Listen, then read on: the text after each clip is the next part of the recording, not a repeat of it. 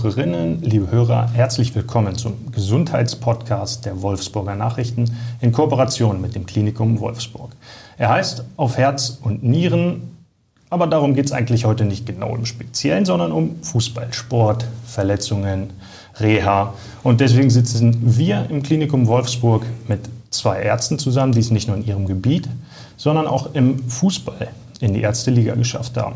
Herr Dr. Bornhardt sitzt mir gegenüber, Herr Dr. Wilhelm sitzt mir gegenüber. Herzlich willkommen im Podcast der Wolfsburger Nachrichten. Mein Name ist äh, Leonhard Hartmann.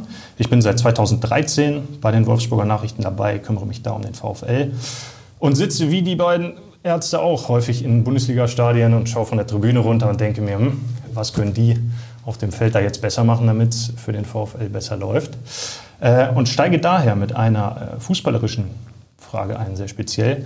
Können Sie mir, Herr Dr. Bornhardt, den Unterschied grob erklären zwischen einem 4-3-3, einem 4-4-2, einem 3-5-2 und welche Ausrichtung davon ungefähr am besten zum Kader des VfL Wolfsburg passt? Ja, grundsätzlich ähm, denke ich das schon, dass das ganz wichtig ist, dass man so ein bisschen Vorkenntnis auch im Rahmen des äh, Fußballs mitbringt. Mhm. Und äh, wenn Sie von einem 4-4-2-System sprechen, dann weiß ich das natürlich dass die zwei vorne die Stürmer sind und äh, vier Mittelfeldspieler und vier Defensive und der Torwart dahinter in der Regel nicht aufgezählt wird. Ähm, ich denke schon, dass das ähm, sehr hilfreich ist, wenn man, wenn man Ahnung hat im, im mhm. Sport, im, äh, auch gerade im, im, Fußballbereich natürlich. Äh, man kann ein bisschen, neben dem, dass man natürlich mitfiebert am Spielfeldrand, aber so einzelne taktische Fingerzeige und taktische Kniffs mhm. äh, vom Trainerstab dann auch äh, ganz gut verstehen, denke ich. Ja. Wie ist das bei Ihnen? Haben Sie äh, früher auch selbst gespielt? Ich habe selbst gespielt bis zur B-Jugend, das weiß ich noch genau. Das war äh, bis zu einem Tag, als es äh, Schneeregen hatte. Es war ein Grandplatz und direkt vor mir hat der Spieler mir den Ball voll ins Gesicht geschossen. Mhm. Ich war kurz bewusstlos, hatte die Nase gebrochen und da habe ich dann endgültig entschieden, dass es auch andere schöne Sportarten für mich gibt, also wie Tennis oder Skifahren, ähnliches und habe dann meine Fußballkarriere da beendet. Na, das war so ein prägender Moment dann schon. Ja, Konnten Sie dann der, nicht sagen. Nee. Der Ausstieg war das damals. und dann äh, direkt ins Krankenhaus oder wie ging es dann weiter den Tag? Ja, an dem Tag, ich glaube, ich bin nur nach Hause gefahren, da war ich ja auch noch äh, jugendlich und äh, hat sich alles dann in Wohlgefallen aufgelöst. Also es war nichts Schlimmes, aber es war eben so eine Negativerfahrung, so eine prägende, die dann doch den Ausstieg vom Fußball bei mir bedeutet hat. Ja. Und Sie, haben Sie äh, auch gespielt und auch länger gespielt? Tatsächlich, ja. Ich habe also ganz jung angefangen, ich glaube mit äh, fünf, sechs Jahren. Ähm, und dann bis zum Mitte, Ende des Studiums mhm. habe ich gespielt. Äh, die größte Zeit in Braunschweig. Ich war dann studienbedingt in, in Lübeck, habe da gespielt. Höchste Liga war damals die Oberliga. Ähm, in der Regel habe ich da immer in der Verteidigung gespielt und mit meiner Größe bin ich dann bei Eckbällen nach vorne gegangen und habe zugesehen, dass ich die Bälle irgendwie aus der Luft pflücke. ähm, Verletzungen beim Sport, die gehören ja dazu, mhm. die hatte ich auch, aber äh, der, im Großen und Ganzen bin ich über diese 25 Jahre, die ich gespielt habe, echt gut über die Runden gekommen. Die ein oder andere Bänderverletzung, Muskelverletzung, die so dazugehörten, Knochen ist auch mal knacken gegangen, aber ähm, nichts, was jetzt Folgeschäden hat, wo ich heute noch drunter leide. Ja, auf, auf spezifisch, fußballerisch spezifische Verletzungen komme ich später noch ähm, zu sprechen, das ist ein großer Part noch äh, in diesem Gespräch. Ähm, jetzt gehen wir mal auf Sie persönlich noch ein Stück weiter ein. Wie sind Sie persönlich ähm, zu, dem, zu dem Job gekommen? Einerseits natürlich hier im MVZ, im Klinikum und dann auch in dieser Zusammenarbeit mit dem VfL. Herr Dr. Wilhelm. Also zum Sport und zu der Sportmedizin bin ich konkret gekommen, weil ich eigentlich schon immer sportbegeistert war. Seit, wir kommen aus einer sportbegeisterten Familie auch, haben viel viel Sport in allen möglichen Sportarten gemacht, Gerätetouren, Tennis, Fußball, eben wie eben schon gesagt. Und wo waren Sie am besten? Entschuldigung? Ah, ich glaube, am Tennis war ich noch am besten. Ja, da habe ich es mal hier in die Kreismeisterschaft tatsächlich. Aber was Großartiges ist da nie draus geworden. Umso mehr habe ich natürlich die, die Profis da immer bewundert, schon von klein auf, immer vom Fernseher gesessen, die Olympiaden und alle Fußballspiele äh, immer gesehen, schon mit meinem Großvater damals. Und habe dann hier auch mitbekommen, dass eben auch äh, Ärzte da sportmedizinisch tätig sind. Ähm, und die habe ich eigentlich auch schon so als Vorbild gehabt. Das war hier der Dr. von Alzheimer in Hannover, der Nationalmannschaftsarzt war, dann mhm. der Dr. Müller-Wohlfahrt, über die hat man gelesen. Und das war schon frühzeitig eigentlich so meine Richtung, wo ich dachte, das könnte mal was für dich sein. Mhm. Aber so richtig planen kann man das dann ja auch nicht, in so einen Bundesliga-Verein reinzukommen. Oder? Nein. Und äh, das ist so entstanden, dass wir letztendlich äh, in der Volleyball-Bundesliga mal angefangen haben, der Damen beim USC Braunschweig. Mhm. Dann habe ich äh, danach wurde beim Basketball in Braunschweig ähm, bei den Phantoms damals noch jemand gesucht, der da die zweite Mannschaft, dann die erste Mannschaft betreut. Ähm, und so sind wir, das habe ich damals schon dann mit äh, Kollegen Borner zusammen gemacht. Und dann kam irgendwann die Anfrage vom VfL über den Dr. Feiler damals, ob ich da Lust hätte mitzuwirken und so bin ich da letztendlich dann reingekommen. Das ist so seit zehn Jahren jetzt circa mache ich das da. Ja, Sie hatten ja mit Dr. Feiler lange ein Duo auch gebildet beim VfL und Sie, Herr Dr. Bornhardt, sind dann Nachfolger von Dr. Feiler geworden, 2018, wenn ich äh, genau, richtig ja. bin. Davor bei Eintracht Braunschweig gespielt in Häkchen. Ja, genau. Jetzt der Wechsel innerhalb der ostniedersächsischen ja, Bundesliga-Clubs. Genau. Also ähm, es ist so, dass wenn man natürlich, also wir kennen, ähm, Dr. Willem und ich, wir kennen uns jetzt seit, seit 15 Jahren, glaube ich, ganz kurz noch eine Anekdote, bevor ich auf Ihre Frage eingehe. Da haben wir gerade uns drei, vier Monate gekannt und äh, er war der leitende Oberarzt in dem Krankenhaus und betreute die Basketballer und sagte irgendwann morgens zu mir, Borni, sagt er, Borni, ich habe hier das Angebot, ähm, mhm. jetzt von der zweiten die erste Mannschaft zu betreuen, aber alleine alleine geht es nicht, alleine schaffe ich es nicht. Hast du Lust, dich bei mir ins Boot zu setzen und das mit mir anzugehen und zu beginnen? Und das war so der Startschuss. Und seitdem haben wir das immer jetzt 15 Jahre zusammen gemacht, außer eben drei Jahre getrennt, mhm. ähm, in der ich im, äh, bei Eintracht Braunschweig tätig war. Und dann ist es halt ähm, so, dass ich äh, irgendwann gehört, oder ist, ist man an mich herangetreten, dass der äh, Dr. Pfeiler mhm. etwas ins zweite Glied rücken will und so beratend tätig sein will. Und da hatte ich dann eine Sitzung mit dem Herrn Wehe, dem mhm. medizinischen Leiter der, vom VfL und dem damals dem Herrn Rebbe. Und dann ist es einfach auch so, ähm, wenn man die Möglichkeit hat, einer von 18 Bundesliga-Ärzten zu sein und du kriegst die Frage gestellt und äh, wir haben 80 Millionen Einwohner in Deutschland und 18 Plätze sind, stehen mhm. zur Verfügung, dann überlegt man sich das natürlich schon ganz genau, ob man da Ja oder Nein sagt. Und das war natürlich auch in der in, der, in dem Team mit ja. dem Dr. Willem, die wir uns ja sehr lange kennen, äh, ja, eine einzigartige äh, Gelegenheit, die ich natürlich gerne wahrgenommen habe. Und haben Sie sofort gesagt, das mache ich? Ja. ja. Also Gerade da, da muss ich, ich muss sogar ein bisschen zögern. Also ähm, es kostete schon ein bisschen Überredungskunst, auch von dem Willem. Ich weiß, wir haben stundenlang äh, zusammengesessen und das auch besprochen. Mhm. Ähm, aber in meinem tiefen äh, Inneren war mir relativ schnell klar, dass ich das unbedingt machen will.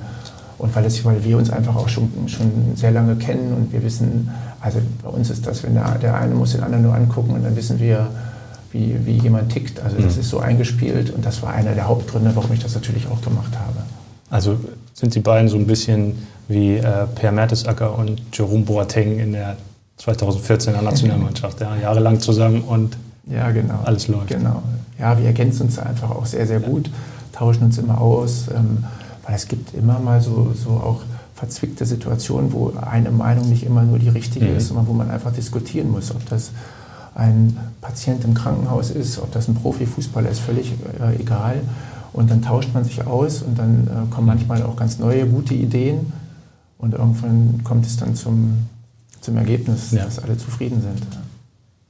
Vielleicht auch bezogen hier auf die Tätigkeit im Klinikum, die wir hier haben, denn ähm, der Dr. Bornert ist rein konservativer Orthopäde, äh, da hochqualifiziert. Ich bin zusätzlich eben noch viel operativ tätig.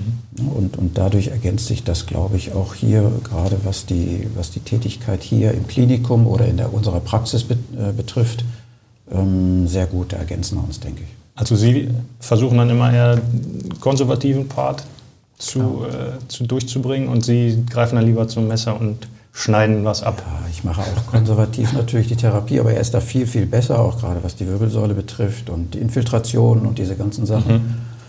Und ähm, ich verstehe dafür ein bisschen mehr vom, vom Operieren, würde ich sagen, was der, was der Stefan Born halt gar nicht macht. Aber gibt es denn da auch Streit zwischen Ihnen? Nein. Also ich glaube, kann mich nicht daran erinnern, dass man sich da. Also wir natürlich, aber das ist ja auch äh, befruchtend, Meinungsverschiedenheiten inhaltlich, wenn es um Patiententhematiken geht ähm, und um Herangehensweisen. Aber das ist eine sachliche ähm, Diskussion über den Fall. Aber Streit gibt es nicht, nein. Ja, wie Sie es vorhin einmal äh, gesagt hatten, dass man ja auch aus so, solchen Situationen verschiedene Sichtweisen auf einen Patienten braucht, weil die eine Sicht eben nicht immer die einzig richtige ist. Dann ist ja gut, wenn Sie beide aus verschiedenen mal, Richtungen auf so einen Patienten auch zugehen können. Sie haben vorhin einmal schon kurz Dr. Müller-Wohlfahrt angesprochen, der ja in der äh, Sportmedizin, im Fußball und im Sport allgemein ja, eine Koryphäe ist. Oder anders kann man es, glaube ich, ähm, nicht sagen, hat etwas revolutioniert. Ähm, würden Sie ihn als Vorbild bezeichnen? Also was die Diagnostik der Muskelverletzungen betrifft, auf jeden Fall. Da hat er wirklich, glaube ich, als erster und auch als, als relativ früher schon, er hat das ja schon, macht das ja schon Jahrzehnte, hat er da wirklich eine, eine Ordnung reingebracht, hat sich da systematisch mit beschäftigt, hat Untersuchungstechniken, Therapien entwickelt. Und da ist er, denke ich, schon unser Vorbild auf jeden Fall. Bei den Muskelverletzungen, ähm, da orientieren wir uns auch nach wie vor und international die Ärzte, glaube ich, die Mannschaftsärzte, nach wie vor an dem, was er da mal erstellt hat mhm. und was er ja bis vor kurzem zumindest da immer noch äh, therapeutisch äh, getan hat. Für mich war es zusätzlich dann eben noch das, aber das Operative. Also ich bin ja auch äh, eben ausgebildet als Chirurg und Orthopäde. Ähm, das kommt bei mir dann eben eher noch dazu, sodass ich dann also da eher noch mehr meinen Schwerpunkt habe dann auch. Ja, und wenn Sie ja konservativ auch veranlagt sind, dann ist ja auch diese Muskelbehandlung von Dr. Müller-Wohlfahrt ist ja auch teilweise konservativ. Ne? Er fühlt ja auch immer über den Muskel, das sagt man über ihn, schafft es über seine Finger, äh, bestimmte Stellen zu erkennen, die, ähm, die lediert sind. Haben Sie auch mal äh, bei ihm hospitiert, ihn mal kennengelernt? Ähm ich persönlich nicht. Ähm, ich war mal in der, ähm, in der Bayern München Praxis, das war aber zu dieser Zeit, als er da gerade mit dem Herrn Guardiola etwas äh, leichte Probleme hatte. Ja. Genau. Ähm, bei seinem damaligen Nachfolger für ein Jahr habe ich eine Hospitation über eine Woche gemacht. Das mhm. war sehr, sehr interessant. Aber dadurch habe ich natürlich seine eigenen Tätigkeiten äh, nicht kennengelernt. Ja, aber in der Branche an sich und im Fußball, also in der ärztlichen Branche, Branche an sich und im Fußball sowieso ist der Name ja, ja äh, gigantisch äh, belegt mit all dem, was dazugehört. Und man hört ja auch immer wieder vom VfL, dass Spieler auch mal nach München fliegen, um sich untersuchen zu lassen. Ähm, wenn sie Probleme haben wenn, und wenn sie dann hier vielleicht auch mal nicht weiter wissen, dann sagen sie auch, ja, fahr mal nach München zu Doc oder Wohlfahrt und dann äh, funktioniert das? Ja, in letzter Zeit war das eigentlich immer weniger mal der Fall, dass wir da Rat brauchten. Aber ansonsten, also ich persönlich habe schon häufiger mit ihm auch Kontakt gehabt und das war immer eine kollegiale Zusammenarbeit. Und äh, gerade früher haben wir das ab und zu wirklich gemacht oder auch der Spieler möchte, wollte gerne mhm. da natürlich aufgrund des großen Rufes sich mal vorstellen. Und da war das immer ein gutes Zusammenarbeiten, das muss man sagen. Also hat immer die Informationen dann weitergegeben, sodass es für den Spieler ja auch dann ähm, durchaus sinnvoll ist, wenn der Mannschaftsarzt vor Ort dann auch Bescheid wusste. Ich erinnere mich, dass Bas Dost, der ehemalige Stürmer, eine Knöchelproblematik hatte, die ein bisschen ja, sich gezogen und gezogen hat und er nicht, das nicht so richtig hinbekommen hat. Und dann war er einmal dort in München bei Müller-Wohlfahrt und sprach dann am Tag danach mit uns. Und der war ja sowieso ein sehr emotionaler Typ und riss dann das Gesicht auf und war glücklich, weil der Doc mit seinem Finger da irgendwas erkannt hat, was ihm jetzt schon geholfen hat. Also er hat dann sofort etwas gesehen, ähm, was, äh, was ihm geholfen hat. Und das war wirklich erstaunlich, mit welcher Freude er dann von diesem Arztbesuch zurück kam. Ist, äh, jetzt bleibt mir das so im Gedächtnis. Sie werden ja sicherlich auch Patienten haben, die Sie äh, gerne, an die Sie gerne zurückdenken. Gibt es so etwas wie Lieblingspatienten bei Ihnen? Sie meinen jetzt so äh, ganz allgemein oder, oder schon, äh, schon Profisport? Profisportbereich, ja. Ah, eigentlich Lieblingspatienten, das würde ich, jetzt, würde ich jetzt nicht sagen, aber es ist natürlich äh, schon schon so, dass, es, dass man auch so, wie das in der Gesellschaft ist, mit dem einen oder anderen Spieler kommt man besser und schlechter mhm. zurecht. Das ist so, das ist sicherlich so. Aber das ändert ja nichts daran, dass wir jeden Spieler äh, nach bestmöglichem Wissen und äh, Gewissen äh, mhm. behandeln und betreuen und äh, uns um sie, um sie, um sie kümmern. Ähm, aber natürlich gibt es, so, gibt es so den einen oder anderen Spieler, mit dem kann man auch mal zwischenmenschlich mhm. anders reden als so äh, äh, andere. Das gibt es schon, ja. Und, und auf der anderen Seite vielleicht, es gibt ja immer mal Spieler und auch Fußballer, andere Sportler, die immer wieder äh, Verletzungen haben, die immer wieder zu ihnen kommen. Äh, in der Vergangenheit waren das hier immer mal Christian Tresch, Sebastian Jung, auch Daniel Didavi hat immer mal wieder Probleme. Tut Ihnen dann so ein Sportler auch leid, der dauernd in seinem Beruf und in seiner Profession so zurückgeworfen wird? Ja, das tut einem schon leid. Also man muss sich immer klar machen, das ist jetzt äh, ist ja kein Hobbysport, sondern das ist knallharter Profisport. Ähm, das sind die Besten der Besten. Der Leistungsdruck ist extrem. Auch der von außen, nicht nur von innen, sondern auch von außen auf diese Spieler reinprasselt. Und wenn solche Verletzungen den Spieler immer wieder zurückwerfen und äh, die quälen sich wirklich sehr, um dann wieder ranzukommen, dann ist das schon manchmal tragisch. Das sind ja oft auch Folgen von schweren Verletzungen, die sie mal gehabt haben, sodass sie dann in der Folge, wenn das Klima sehr kaputt war oder ähnliches, dann eben muskuläre Probleme kriegen oder immer wieder Achillessehnenprobleme, ähnliche Sachen, ähm, obwohl sie sehr viel dafür tun. Und gerade die sehr fleißig sind, die Spieler, und wo das dann trotzdem immer wieder auftritt, das tut dann, dann schon ein bisschen leid, das stimmt. Sind Sie dann auch so ein Stück weit als Psychologe gefordert, weil solche Verletzungen besonders bei Profisportlern, die von ihrem Körper ja abhängig sind, ähm, auch mentale Löcher reichen, äh, reißen können. Ja, das äh, muss man natürlich in erster Linie die Physiotherapeuten nennen, die ja viel mehr mhm. und viel häufiger praktisch ganztägig an den, an den Spielern dran sind, gerade in den verletzten Spielern, der Reha-Trainer, die sind natürlich in erster Linie gefordert, da psychologisch zu betreuen. Das machen die auch sehr gut, meiner Meinung nach. Aber auch unsere Aufgabe ist es natürlich, ihnen, ihnen ein Stück Hoffnung zu geben und ihnen vor allen Dingen immer wieder Möglichkeiten aufzuzeigen, wie man dann doch diese Problematik in den Griff bekommt, mhm. um ihnen nochmal so ein bisschen Licht am Horizont zu zeigen, ähm, damit man da eben nicht als Spieler verzweifelt. Mhm. Wie eng ist denn ähm, die Zusammenarbeit mit dem VfL genau? Wie können wir uns das vorstellen? Also ich beobachte relativ viele Trainingseinheiten. Da sind Sie jetzt in Wolfsburg meist nicht dabei. In den Trainingslagern zum Beispiel ist ja immer einer von Ihnen dabei. Und bei den Bundesligaspielen sowieso. Also da gehören Sie dann auch fest mit äh, zum, zum Reisetross. Also wir hatten ähm, unter der Ägide von dem Bruno Labbadia, da hatten wir eine tägliche äh, Konsultation. Also wir waren, sind morgens, wenn er um, um 10 Uhr trainiert, sind wir um 8 Uhr im Arztzimmer gewesen, haben in einer Stunde die verletzten Spiele angeschaut und haben geklärt, brauchen die weitere Untersuchungen, mhm. wie ist der Verlauf seit gestern, äh, wer kann trainieren, wer kann, muss mit dem Reha-Trainer was machen, wer fährt Fahrrad, wer geht auf den Stepper, wer macht draußen so einen, so einen Ausdauerlauf, wer kann teilintegriert am Mannschaftstraining nehmen und sind dann um neun in die Kabine gegangen und haben dem äh, Cheftrainer das dann mitgeteilt, dass er sein Training bis 10 Uhr planen konnte, mhm. mit welchen Spielern ihm zur Verfügung standen.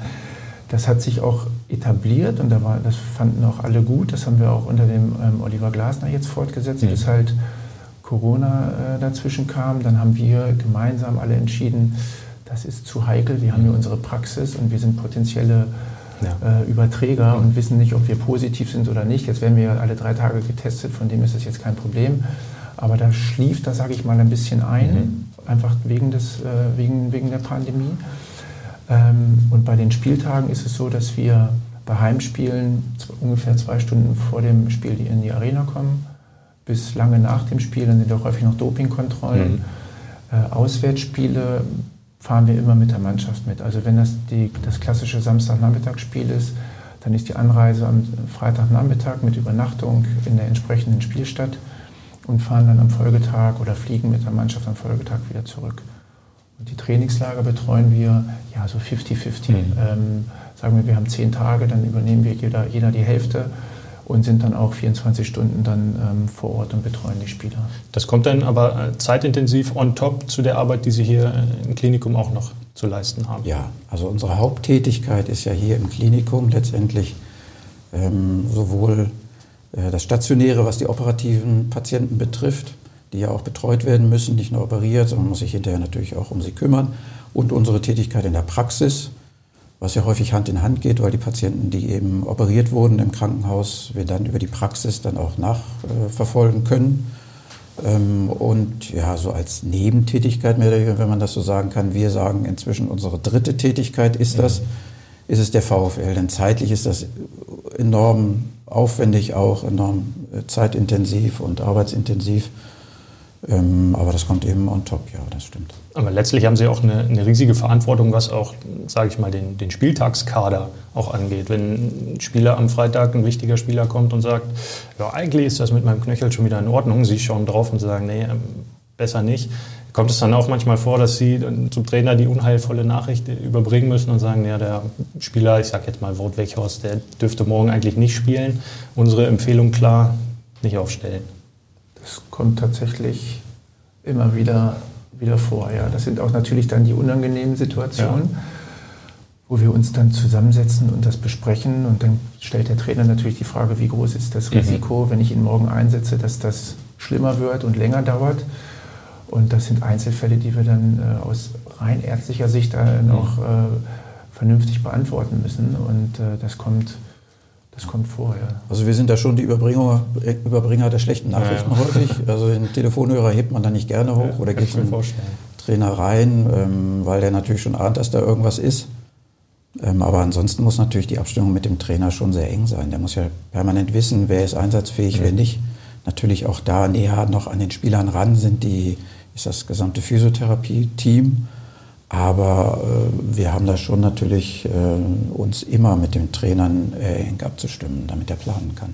Müssen Sie da so ein Stück weit die Emotionalität beiseite lassen, wenn es gerade um einen ganz wichtigen Spieler in einem ganz wichtigen Spiel geht, der, ich sag mal, eine Muskelverhärtung hat und die Gefahr besteht, dass ein Riss daraus entsteht? Und dann müssen Sie dann das ganz rational betrachten oder also diesen emotionalen Gedanken völlig zur Seite nehmen. Ja, und da spielt natürlich eine gewisse Erfahrung auch eine Rolle. Also man muss, äh, kann, muss nicht jedes zwicken und immer gleich so deuten, dass man so einen Spieler nicht trainieren oder nicht spielen kann. Ähm, aber es gibt eben Situationen, wo man wirklich dann auch entscheiden muss, es geht eben einfach mhm. nicht. Und das muss man häufig dann im Team und deswegen ist da auch die, dieser, dieses Teamarbeiten, glaube ich, für so einen Erfolg, auch gerade in so einem Verein, extrem wichtig. Mhm. Niemand sollte sich dazu zu, ernst, zu, zu wichtig nehmen, sondern man muss da wirklich zusammen entscheiden und zusammen dann auch ähm, die richtige Lösung finden. Merken Sie eigentlich sofort, wenn auf dem Spielfeld ein Spieler äh, simuliert und nur Zeit schinden möchte? Sagen wir, der VfL führt 2 zu 1, 90. Minute in Hamburg und ein, ein Spieler bleibt schmerzverzerrt auf dem äh, Boden liegen und Sie wissen, müssen hinlaufen, weil der Schiedsrichter anzeigt. Ähm, und Sie wissen eigentlich, nee, der hat, eigentlich will der nur hier ein, zwei Minuten schinden. Also es ist so, wenn man, wenn man zu dem Spieler auf den Platz kommt, dann kann man schon mit innerhalb der ersten, ich sag mal, fünf bis sieben Sekunden relativ für sich selber gut äh, herausfinden, hat er jetzt wirklich ein Problem, was ernsthaft auch über die, über die Fortsetzung des weiteren Spiels mhm. äh, äh, diskutiert werden muss? Oder ist das was, was man mit ein bisschen, mit ein bisschen Zeit und ein bisschen Eis und ein bisschen mhm. Kühlung, dass sich der Körper da wieder berappelt? Wenn, was Sie ansprechen, diese Zeitspielerei in den Nachspielminuten, ich denke, dass wir heute schon äh, in einer Situation sind, wo, wo sich ein Spieler schon dreimal überlegt, ob er sich jetzt behandeln lässt, weil er natürlich dann erstmal per se seine Mannschaft in Unterzahl mhm. spielen lässt, weil er ja, wenn nicht gerade eine gelbe Karte ist, wie Sie wissen, äh, muss er ja den Platz verlassen mhm. und äh, lässt seine Mannschaft für den Moment in Unterzahl. Und da glaube ich schon, dass die ähm, das eher äh, dann, dann nicht machen. Andererseits kann ja so eine kleine Pause zum Durchschnaufen auch nochmal den letzten letzten Geist wecken und sie äh, gucken dann vielleicht so und denken, ah nee, der braucht einfach nur mal fünf Sekunden, der ist, der ist runter mit den Reifen. Wenn wir wieder vom Platz sind, dann kann er wieder. Aber vielleicht braucht der Gegenspieler ja auch gerade mal eine Pause. Insofern ja. kommt das ja allen zugute. und wie ist das, wenn man in so einer Situation, wie ich sie gerade beschrieben habe, vielleicht in Hamburg, 90. Minute, ganz knappes Spiel und die ganze Tribüne der Hamburger schreit und pfeift und brüllt und ruft, wenn sie auf den Platz laufen. Ist das dann eigentlich auch schwierig, mit dem Spieler zu kommunizieren? Oder wie ist die Situation unten auf dem, auf dem Platz, wenn solche riesigen Eindrücke von außen auf einen, auf einen auch wirken? Das ist ja anders als in einem Behandlungszimmer. Ja, also erstmal ist man natürlich angespannt, wenn man dann da auf, aufs Spielfeld laufen muss, aber mehr auch, weil man einfach die Schwere der Verletzung häufig so natürlich von, von der Ferne gar nicht sehen kann. Wenn man dann angekommen ist, dann, dann blendet man das eigentlich aus. Also ich zumindest, dann, dann sehe ich nur das Problem eben, was da entsteht und muss dann eben medizinisch handeln. Mhm. Äh, anders ist es dann, wenn der Spieler also verarztet ist und ist dann meinetwegen wieder auf dem Spielfeld oder ähnliches. Und man muss dann wieder an den Zuschauern mhm. zurücklaufen und bekommt dann da alles Mögliche auch äh, zugerufen und natürlich auch äh, Münzen und Feuerzeuge und was ich da schon alles abbekomme. Einmal einen vollen Bierbecher habe ich mal gegen den Kopf bekommen. Ja, wirklich? Also, Wo war das denn? In Dortmund war das. Da haben wir sogar gewonnen. Ich glaube, das war so der Frust der Zuschauer auch. Ähm, aber das macht das ja auch gerade aus. Ich meine, sonst könnte man sich das Spiel ja auch auf der Couch zu Hause angucken. Ja. Ähm, gerade diese, diese Anspannung und diese, diese ja, dieser gewisse Stress ist ja auch das, ähm, was die Freude dann macht und äh, die das Ganze so interessant macht, muss man sagen. Also hört man klar raus, Sie, auch Sie wünschen sich die Zuschauer dann, ja, dann bald wieder zurück auf jeden in den Fall. Also so ist das noch nicht mal die Hälfte. Das, da fehlt das Wichtigste, das muss man so sagen. Und gibt es so ähm, Bewegungen, nach denen Sie sofort wissen, oh, das könnte, sage ich mal, ein Kreuzbandriss sein? Ich hatte so äh, die Idee oder den, den Blick auf die Verletzung von William gegen Düsseldorf, das war im Februar. Und er hat eine, im Zweikampf eine falsche Bewegung gemacht, stand dann einmal so auf dem Bein ein bisschen schräg und dann dachten wir oben auch schon, oh, das ist fürs Knie vielleicht schädlich. Gibt es da auch sofort Momente, wo Sie sagen, ja, das dürfte das gewesen sein? Also tatsächlich, wo Sie diesen Fall ansprechen, da hat ähm, der Dr. Willem hatte das Spiel betreut und ich saß auf der, auf der Tribüne und sehr weit unten. Und mit den, Tribü äh, mit, mit den äh, Trainerkabinen habe ich die Situation gar nicht sehen können. Mhm. Von dem her ähm, ist das für mich nicht einschätzbar gewesen. Es ist dann auch, wenn, der, wenn so ein Unfall an der Eckfahne passiert, diagonal 80 Meter Luftlinie, ähm, fällt es mir persönlich schwer, genau zu sehen. Aber es gibt natürlich diese unnatürlichen Bewegungen, mhm. wenn die im Umkreis von 30, 40 Meter sind, da sieht man dann schon, oh, das war jetzt, mhm. da ist irgendwas gar nicht gut gewesen. Ja. Das ist ja auch die, die Erfahrung, die Sie dann ansprechen, wahrscheinlich, wenn, wenn im, im Luftduell einer mit dem Fuß vielleicht umknickt, da weiß man dann sofort, okay, Außenband, Sprunggelenk, da müssen wir vielleicht mal drauf schauen. Also wenn es nicht zu weit weg ist. Besser kann man es dann tatsächlich noch sehen, wenn man die Szene dann natürlich in der Wiederholung mhm. im Fernsehen sieht. Das sind da ja so klassische Bewegungsabläufe oder Unfallereignisse, wo man sagt, ja, das ist ein Kreuzbandriss. Ne? Also bloß äh, es geht so schnell heutzutage im Fußball schon, das ist ja auch häufig weit entfernt, dass man das eigentlich von der Bank manchmal wirklich schwer auch erkennen mhm. kann. Welche war denn die ich sag mal, schlimmste Verletzung, die Sie auf dem Fußballplatz gesehen haben? Also die schlimmste Verletzung, die ich mal hatte, wir hatten ja in den zehn Jahren beim VfL da wirklich schwerste Verletzungen, also Brüche von Schienbein, Knöchel, Schlüsselbein, Schulterbrüche hatten wir. Wir hatten natürlich Kreuzbandverletzungen, wir hatten Achillessehnenrisse, Muskelabrisse, viele offene Wunden. Also es passiert schon eine Menge da im Sport. Die größten Respekt haben wir so vor Kopfverletzungen, mhm. glaube ich, allgemein, alle Mannschaftsärzte weil das manchmal wirklich sehr, sehr schwer einzuschätzen ist, ähm, wie schlimm die, die Kopfverletzung wirklich ist. Ähm, die allerschwerste Verletzung, die ich mal hatte, das war tatsächlich die von Joshua Giuliavogi in dem Freundschaftsspiel mal im Stadio da Luz, ja. war das tatsächlich, wo gestern die Champions League Finale war. Das war ein Freundschaftsspiel, das war medizinisch auch erschreckend wenig vorbereitet, jetzt vom, vom Heim, äh, von, von den Portugiesen. Ähm, wo er sich tatsächlich seine Halswirbelsäule eine Fraktur zugezogen hat. Das war wirklich eine heikle Situation, muss ich, äh, muss ich sagen, ähm, wo ich auch heute noch froh bin, ähm, dass, das so, dass wir das zusammen alle so hinbekommen haben. Er hat mir mal erzählt, Sie haben ihn so vielleicht haben Sie ihm äh, vor der, vor der Querschnittslähmung bewahrt. Es waren wohl mehrere oder wenige Millimeter, die dann dazwischen lagen. Ja, das weiß ich nicht, ob ich das war. Aber natürlich gibt es da so Sachen, die, die äh, wichtig sind, wenn eine Halswirbelsäulenverletzung vorliegt. Und das war nun im ersten Augenblick für alle anderen wohl nicht so ganz klar. Ähm, dann darf man den Spieler eben nicht sofort umdrehen mhm. und nicht äh, den Kopf einfach so hin und her.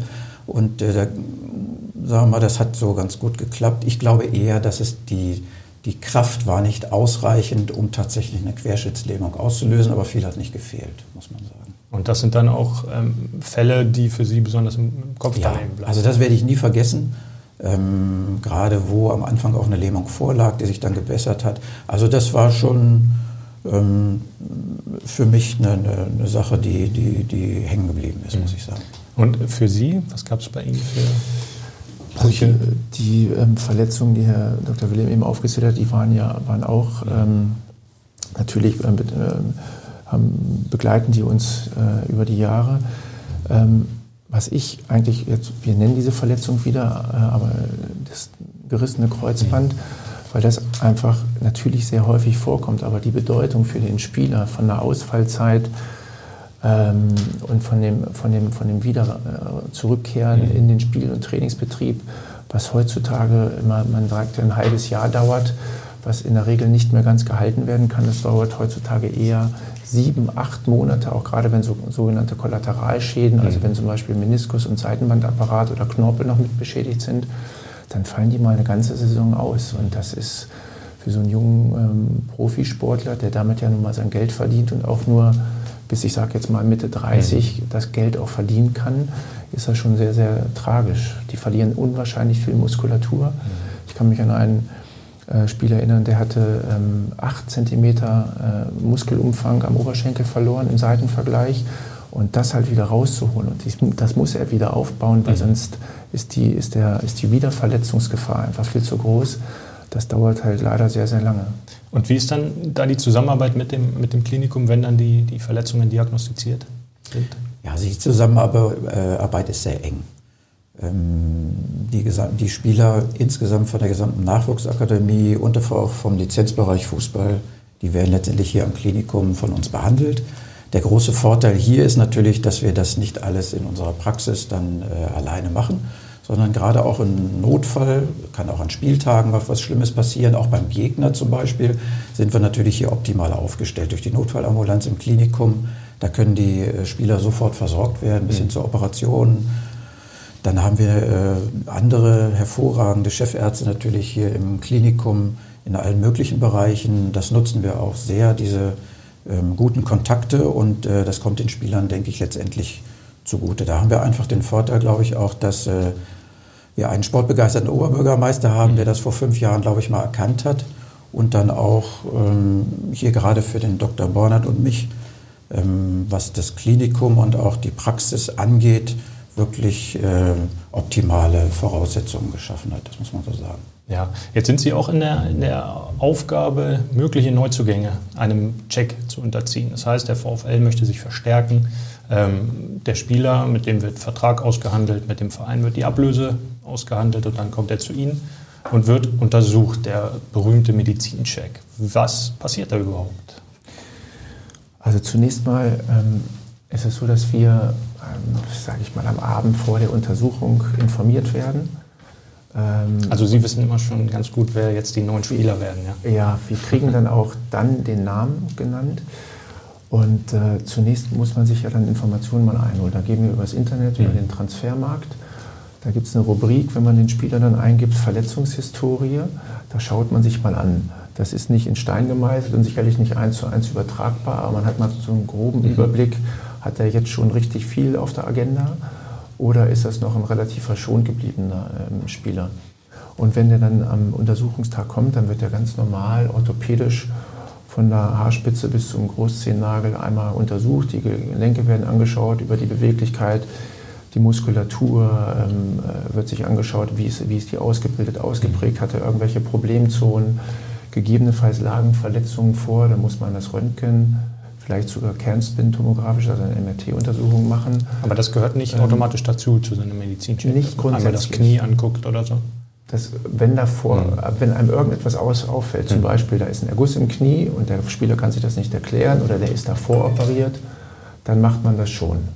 Ja, und ähm, ergänzend ist auch, dass wir jetzt noch so einen sogenannten SCAT-Test machen also wo wir einfach eine, eine neurologische Untersuchung machen im Falle einer eventuellen Gehirnerschütterung, dass wir so eine Baseline haben, wie geht es dem Spieler denn so kognitiv vom, vom Denken, vom Verarbeiten von Wörtern, Begriffen im gesunden Zustand, dass wenn er dann mal eine Gehirnerschütterung hat, dass man den Vergleich hat, ähm, wie es ihm geht unter mhm. der Gehirnerschütterung, wann er wieder diese Werte hat, wie als er gesund war. Dieser Test ist, glaube ich, aus dem Eishockey entlehnt, genau, oder? Ja. Genau, da gibt es ja viele Gehirnerschütterungen und, und vor allem Schädelzusammenstöße. Und da genau. gibt es ja auch so eine bestimmte Regelung, wenn einer in diesem Test irgendwann nicht mehr dreimal in Folge besteht, dann muss er seine Karriere beenden. Irgendwie so. Da gibt es klare Kriterien, ja. aber auch vor allen Dingen wann Return to Play. Also mhm. wenn er wieder ins Training und in den Spielbetrieb eingreifen kann, da gibt es ganz, ganz klare Leitlinien, ähm, denen, wir auch, denen wir auch Folge leisten. Mhm. Und ähm, haben Sie schon mal einen Transfer verhindert? Ja, das ist tatsächlich schon, weiß ich nicht, ob das nun verhindert heißt, aber äh, natürlich erkennt man bei diesen Tests ähm, Probleme, auf die man dann die Geschäftsführung entsprechend hinweisen muss. Also das ist ja da schon unsere Aufgabe, das auch rauszuarbeiten. Das äh, Kurioseste, was wir mal erlebt haben, das kann ich auch erzählen, das war in der Basketball-Bundesliga wo wir routinemäßig, also bei, gerade bei amerikanischen Spielern, immer einen Drogentest mitmachen. Ähm, ob da also in der Vergangenheit, und das reicht ja manchmal Wochen oder Monate zurück, ähm, irgendwelche Drogen konsumiert worden sind, die ja auf der Dopingliste stehen mhm. und die dann natürlich zu einer Sperre führen könnten. Und tatsächlich hatten wir mal einen Spieler, den wir rausgefiltert haben, wo dann eben Drogenkonsum nachgewiesen wurde. Der musste dann auch leider wieder ins Flugzeug steigen und wieder zurückfliegen. Aber waren das so Schmerzmittel oder, oder eher so etwas wie äh, Marihuana? Ja, der hatte tatsächlich Marihuana sich reingefüllt. Der war irgendwie äh, drei Tage in Rotterdam. Ah ja, okay, na gut. Absichtlich oder unabsichtlich, weiß ich nicht. Aber es bleibt dabei, das ist auf der Dopingliste.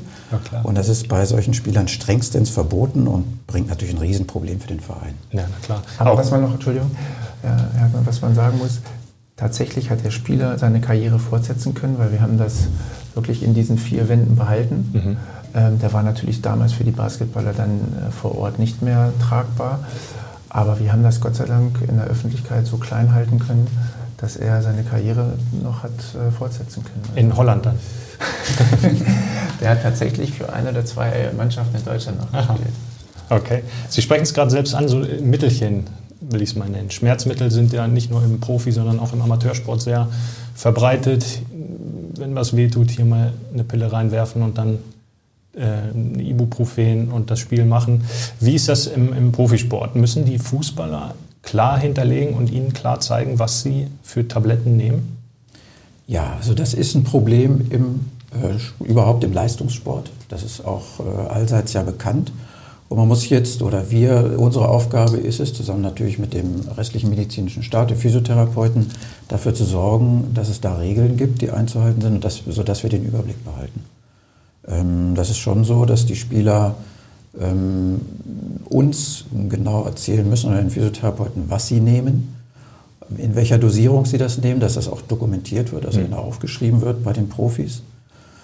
Ähm, es ist ja auch größtenteils in ihrem eigenen Interesse, dass sie sich da nicht irgendwelchen Gefahren aussetzen und die meisten Spieler, glaube ich, die erkennen das auch als Vorteil. Aber man muss auch sagen, die Spieler sind alle erwachsen, die haben eine Eigenverantwortung, sie wissen um diese Probleme. Und was die Spieler dann abends vom Fernseher noch nehmen, das können wir hundertprozentig nicht überwachen. Also wir können uns nicht daneben setzen ähm, und, und aufpassen. Das heißt, ein Restrisiko bleibt da sicher immer. Deswegen ist es für uns noch wichtig, dass wir eben noch andere äh, Maßnahmen ergreifen. Also einmal klären wir die natürlich auf, die Spieler über solche Probleme. Ähm, dass sie wissen um die Probleme solcher Schmerzmedikamente und die entsprechenden Nebenwirkungen.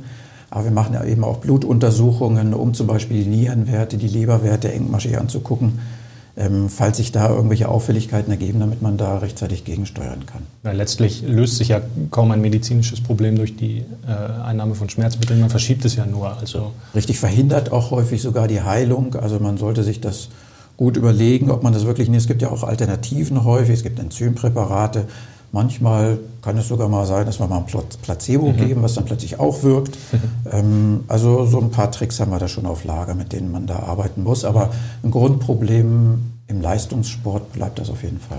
Im Leistungssport, der ist sehr überwacht, engmaschig überwacht, auch durch Sie. Sie sind ja, glaube ich, auch die Dopingbeauftragten an der Verein, richtig? Das macht der Philipp Wegner als Teammanager. Ach, der, okay. ist ursprünglich der, der das organisiert und auch plant, zusammen mit dem Sascha Weiß, dass mhm. die als leitender Physiotherapeut, dass die ähm, täglich eine äh, Liste an die NADA, also an die Nationale Anti-Doping-Gesellschaft, mhm. schicken müssen, wo sich die Spieler gerade aufhalten. Ähm, aber wir betreuen dann die, die Dopingkontrollen an den Spieltagen. Mhm. Da gibt es ja so ein Auswahlverfahren, dass man äh, mit per Losentscheid wählen die drei Spieler aus von den neuen Bundesliga-Begegnungen. Und äh, das betreuen wir dann. Das ist natürlich jetzt gerade, als wir jetzt in Kiew gespielt haben gegen Donetsk, und da sind dann über 30 Grad im Stadion und die Maschine wartet nach dem Spiel, weil mhm. die zurückfliegen soll und der Spieler kann nicht. Kann nicht. Ja, da kann ist sich ausgeschwitzt so sozusagen. Genau, ja, ja, da kann sich so eine Abreise ja, verzögern. Ja. Tatsächlich. Wie lange mussten Sie da maximal mal auf so einen Spieler warten? Ach, das war manchmal die halbe Nacht. Also, ja, wirklich? Ja, ja. Das ist halt der, der, der, einmal der emotionale Stress bei den Spielern und dann haben die ja literweise auch Flüssigkeit verloren. Mhm. Die Flüssigkeitsspiegel müssen erstmal aufgefüllt werden. Und das kann manchmal Stunden dauern. Also wir kennen die Kandidaten schon, die da eher Probleme mit haben. bei manchen, denen macht das kaum was komischerweise, da geht das eigentlich relativ fix. Ne? Und bei anderen sagen sie dann, oh nee, nicht der schon ja, wieder, genau. jetzt dauert es doch wieder länger. Pech gehabt. Aber man hört ja auch, dass da immer mal ein, zwei Bier rumstehen in so einem äh, Raum. Mittlerweile nicht mehr. Das war mal so, inzwischen ist es verboten. Also ah. letztendlich der Alkohol im kann wohl bestimmte Medikamente äh, kaschieren. Das war wohl bis so vor zwei Jahren gar nicht so das Thema. Ähm, und deswegen ist es jetzt also nicht mehr möglich. Jetzt können die wirklich nur noch Wasser und Tee trinken. Mhm. Ja, und wir erleben das ja manchmal auch, wenn wir noch auf Gesprächspartner warten, ja. den Doppeltorschützen entscheidenden Mann und dann steht man da eine halbe Stunde, eine Stunde und der kommt dann doch nicht. Ja, das nervt natürlich alle Beteiligten. Auf der anderen Seite ist das natürlich extrem wichtig, weil ja. es geht um Leistung, es geht um viel Geld es, und die Verlockung ist immer da natürlich durch Doping, Medikamente, da die Leistung zu steigern. Ich glaube aber, so meine Erfahrung zumindest ist es auch mit den Spielern, die man ja wirklich auch ganz gut kennenlernt, ich habe nie einen Fußballspieler kennengelernt, dem ich jetzt zutrauen würde, da wirklich bewusst leistungssteigernde Medikamente einzunehmen. Also das Legale wird sicher ausgeschöpft bis zum geht nicht mehr, einschließlich der Nahrungsergänzungsmittel und was ist da alles so mhm. für, aber das ist ja alles erlaubt.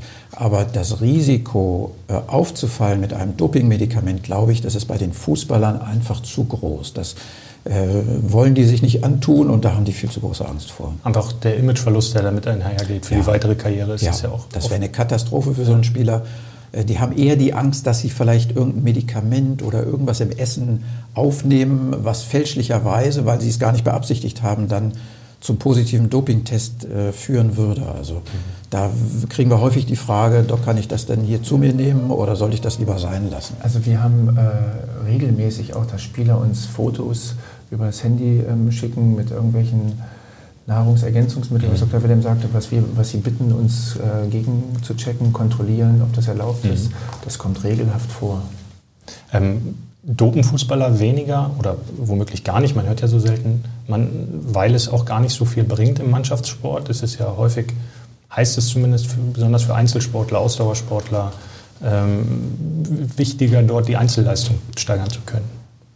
Ich glaube das nicht. Also ich glaube einfach, dass die da wirklich geschult sind und was der Dr. Willem gerade sagte, dass die genau wissen, dass das ja auch die Karriere dann äh, kosten kann. Mhm dass die da so vernünftig und gut aufgestellt sind, dass sie das Risiko nicht eingehen, weil die können ja völlig ungeplant, auch Werk, äh, unter der Woche äh, kontrolliert werden, mhm. ähm, dass, die das, dass die das gar nicht in Erwägung ziehen. Also da wäre dann. Ja. Ich glaube, eher ein Problem könnte es im Amateurbereich sein, wo also die Kontrollen nicht so gegeben sind. Ich kann das jetzt schwer überschauen, aber ich, möglicherweise gerade in den höheren Ligen kann es sein, dass da eben doch nachgeholfen wird. Aber wie gesagt, mir sind da keine, keine Beispiele bekannt oder ich habe da auch nichts gehört. Aber natürlich, da fehlen dann die Kontrollen, weil die gar nicht so umsetzbar sind und, und denkbar ist das. Ja, selbst ähm, Franz Beckenbauer sprach ja damals immer mal von den Mittelchen und Pillchen, die den Nationalspielern selbst damals, so Vitaminpräparate hat er das, glaube ich, genannt, gegeben wurden, wo jetzt im Nachhinein vielleicht auch gedacht äh, werden könnte, hm, das war vielleicht dann leistungssteigernd.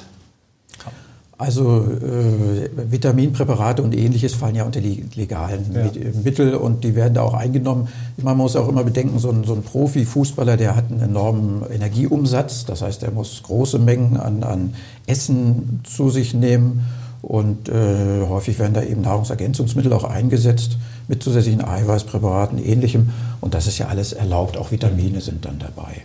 Ähm, viele Sachen, die damals bei Franz Beckenbauer erlaubt waren, sind allerdings heutzutage nicht mehr erlaubt. Mhm. Also das sind so zum Beispiel Infusionsgaben vor dem Spiel, das war da weit verbreitet. Ähm, das ist alles komplett verboten heute. Ist das eine Art von Eigenblut-Doping? Nein, das war damals, äh, hatte man die Vorstellung, wenn man mehr Flüssigkeit zuführt vor dem Spiel, dass das mit Vitaminen angereichert, dass das dann ähm, die Leistung steigert. Ähm, Im Nachhinein glauben wir das nicht, aber das ist natürlich auch eine emotionale Sache. Wenn man da vorher so eine Infusionsflasche angehängt bekommt mit einer roten oder grünen Flüssigkeit, dann kann das natürlich beim Spieler schon den Eindruck vermitteln, ähm, dass er dadurch schneller oder noch länger laufen kann. Mhm. Das hat dann Ausmaße angenommen, dass man das komplett verboten hat. Also das ist jetzt alles gar nicht mehr möglich.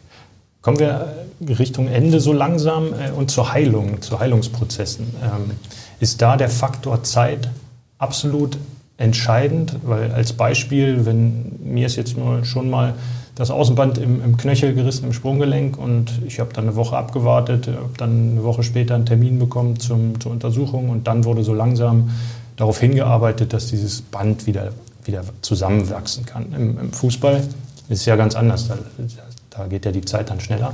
Und die Spieler sind dementsprechend viel schneller zurück. Ist da der Faktor Zeit der so entscheidende in dem Fall bei der Heilung? Das ist ein ganz, ganz wesentlicher Faktor. Ja. Ich denke aber, was Sie ansprechen, äh, ein Außenbandriss im, im, Sprunggelenk oder im Außenknöchel, ähm, der braucht halt bei einem Amateursportler in der Regel sechs Wochen. Die werden ruhig gestellt in so einer Schiene. Beim Profisportler ist es aber halt auch so, und das machen unsere Physiotherapeuten wirklich ähm, sehr, sehr gut, die werden halt ihre vier, fünf Stunden am Tag behandelt. Mhm. Und äh, gehen dann relativ zügig auch äh, mit dem Reha-Training wieder in so einen stoffwechselaktivierenden äh, Prozess über. Man kontrolliert immer die Schwellung und mhm. die Stabilität natürlich, aber die werden halt ähm, tagtäglich mehrere Stunden behandelt. Und ein Amateursportler hat vielleicht Familie, hat seinen Alltag, mhm. hat seinen Beruf. Der kann vielleicht ein oder zweimal in der Woche zum Physiotherapeuten gehen und da hat man eine ganz andere Grundvoraussetzung. Mhm. Ähm, trotzdem muss man natürlich auch auf die Schwere, Schwere der Verletzung immer hinweisen, weil man, wenn man sie dann zu schnell wieder ranbringt, mhm. kann das auch Folgeprobleme mit sich bringen. Das muss man alles so berücksichtigen. Klar. Wobei die eigentliche Heilung natürlich beim Amateur genauso lange dauert wie beim Profi. Das sind beides Menschen und weil der eine nun Geld bekommt und der andere nicht, heilt das jetzt irgendwie die Struktur nicht schneller. Nur die haben natürlich auch ganz andere Voraussetzungen, die Profisportler. Die haben enorm aufgebaute Muskulatur, mit, denen, mit der können sie das kompensieren. Zum Beispiel, wenn da irgendein Band mal verletzt war und eine leichte Reststabilität, Instabilität ist, dann haben die ganz andere Möglichkeiten über die Muskulatur ähm, dagegen zu steuern. Und natürlich ist, wie, wie Dr. Bornert schon sagt, ähm, der Zeitdruck bei so einem Profisportler natürlich immer dabei. Und da muss man schon sehen, dass man für den Spieler dann ein, die richtige Balance äh, findet, um den möglichst frühzeitig, und da zählt jeder Tag, dann wieder einzusetzen. Und genau beim Amateursportler ist es ja dann, auf den einen Tag kommt es ja dann in den meisten Fällen nicht an. Also da würden Sie dann eher raten, lieber nochmal vielleicht eine Woche ruhig auf stellen, Fall, ja. mhm. bevor man dann zu früh wieder einsteigt. Wenn Sie, äh, wir haben äh, ein Laufprojekt bei den Wolfsburger Nachrichten, in dem äh, meist ungeübte Läufer so langsam anfangen, äh, ins Training zu gehen. Gibt es da Ratschläge von Ihnen, ähm, was man da beachten soll, damit man nicht gleich zu Beginn schon womöglich Verletzungen kassiert? Ja, also unsere Erfahrung, wir sehen das ja auch ständig in unserer Praxis, ähm, ist das Hauptrisiko eigentlich der falsche Ehrgeiz beim relativ schlechten Trainingszustand. Also gerade wenn hier so ein Halbmarathon äh, hintrainiert wird oder ein Marathon steht an oder ein Laufprojekt und man hat ein halbes oder dreiviertel Jahr vorher gar nichts gemacht, dann bringt es natürlich nichts, von vornherein zu sagen, ich will das jetzt auf jeden Fall schaffen. Die nächsten drei Wochen haue ich alles rein und versuche dann irgendwas zu äh, erreichen. Das führt häufig dann zu Problemen, entweder zu Verletzungen tatsächlich ähm, oder aber du, zu, zu Reizungen der Sehnen, der Muskulatur und ähnliches. Also der Tipp wäre tatsächlich da, die Belastung langsam zu steigern, rechtzeitig anzufangen und dann auch nicht zu einseitig zu trainieren. Also wenn ein Laufprojekt da ist, dann wirklich nicht nur laufen und laufen und laufen, sondern gerade wenn auch ein bisschen Übergewicht dabei ist, entstehen dann Probleme häufig mit den Gelenken etc., sondern dass man auch mal schwimmen geht, dass man vielleicht mal Fahrrad fährt, dass man Gymnastik macht. Mhm. Das ist beim Profifußballer zum Beispiel, die machen sehr, sehr viel gymnastische Übungen. Ähm, das ist alles wichtig, damit eben solche Probleme dann nicht frühzeitig einen aus dem Rennen werfen. Mhm. Und ich glaube auch ganz entscheidend ist die, ist die Wahl des Schuhes, des Laufschuhs. Also der kann, da sollte man schon auf ein, auf ein, auf eine gute, mhm. auf ein mhm. gutes Produkt, was dem, sich wohl anfühlt im Fuß, zurückgreifen. Weil das haben wir immer wieder, dass ähm, auch Patienten, Laufsportler zu uns kommen, die sagen, oh, seitdem ich den Schuh gewechselt habe, habe ich Riesenprobleme. Mhm. Äh, gerade was Dr. Wilhelm sagt, ähm, Achillessehnenbereich mhm. oder auch die Muskulatur macht dann zu im, im, im, Oberschenkel. Das ist auch ein ganz wesentliches Kriterium. Sind Sie selbst denn auch Läufer? Ich gehe mal hin und wieder laufen, ja, weil das ist die, die, die Möglichkeit für mich, Sport zu machen. Mhm.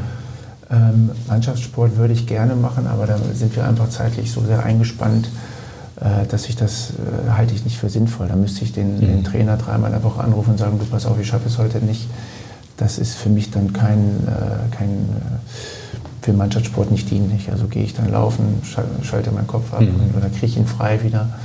Das mache ich auch, ja.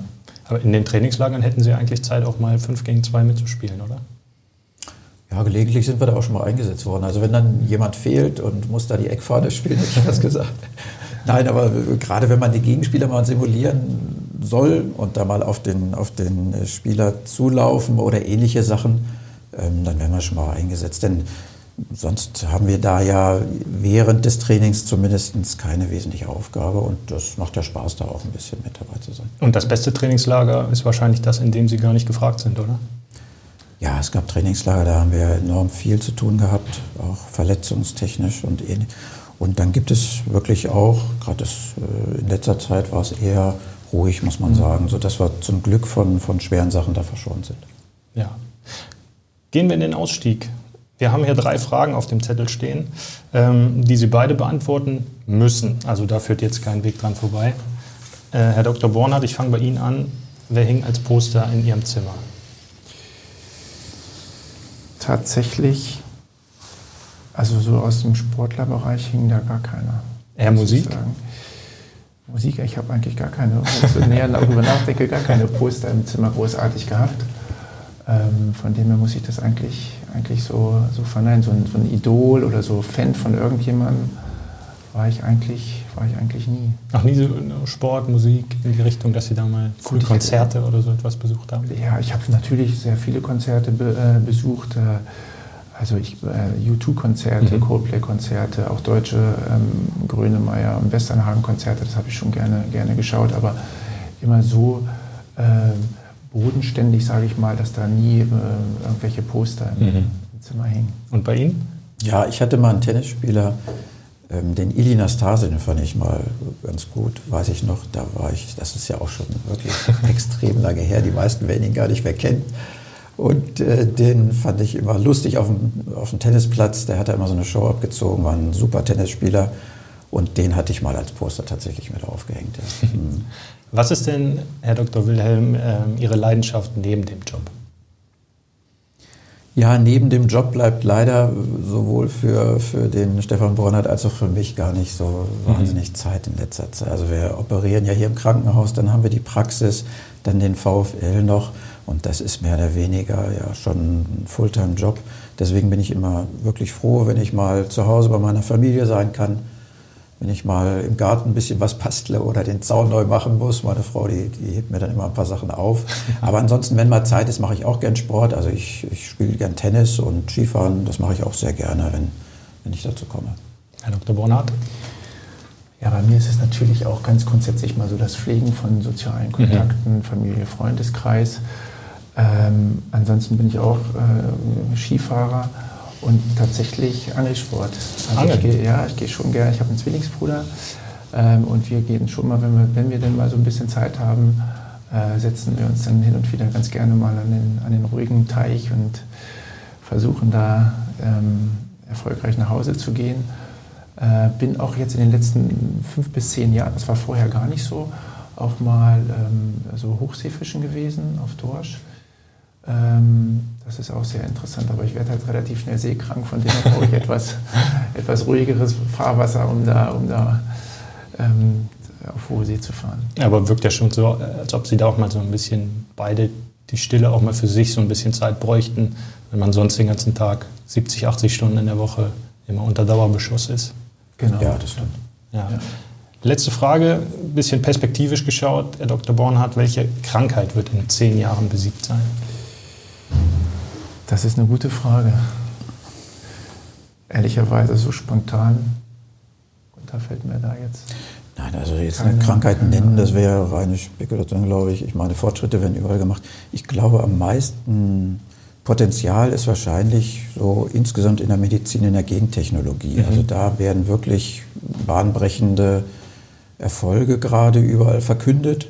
Das muss ja alles noch umgesetzt werden, dann auch in klinischen Studien und so weiter. Aber wenn ich das mal so verfolge, was es da so Neues gibt, es gibt sogar auch auf orthopädischem Gebiet gibt es da einige Ansätze, dann glaube ich schon, dass sich da in zehn Jahren was verändern wird zum Positiven für die Patienten.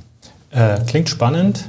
Wir dürfen alle gespannt sein. Ich sage einmal ganz, ganz herzlichen Dank für die knappe Stunde, die wir jetzt hier miteinander gesprochen haben. Das war sehr interessant, informativ liebe Hörerinnen, liebe Hörer. Ich hoffe, es hat auch Ihnen Spaß gemacht. Ähm, das war unser Podcast auf Herz und Nieren mit dem Klinikum Wolfsburg zusammen, Herr Dr. Wilhelm, Herr Dr. Bornhardt.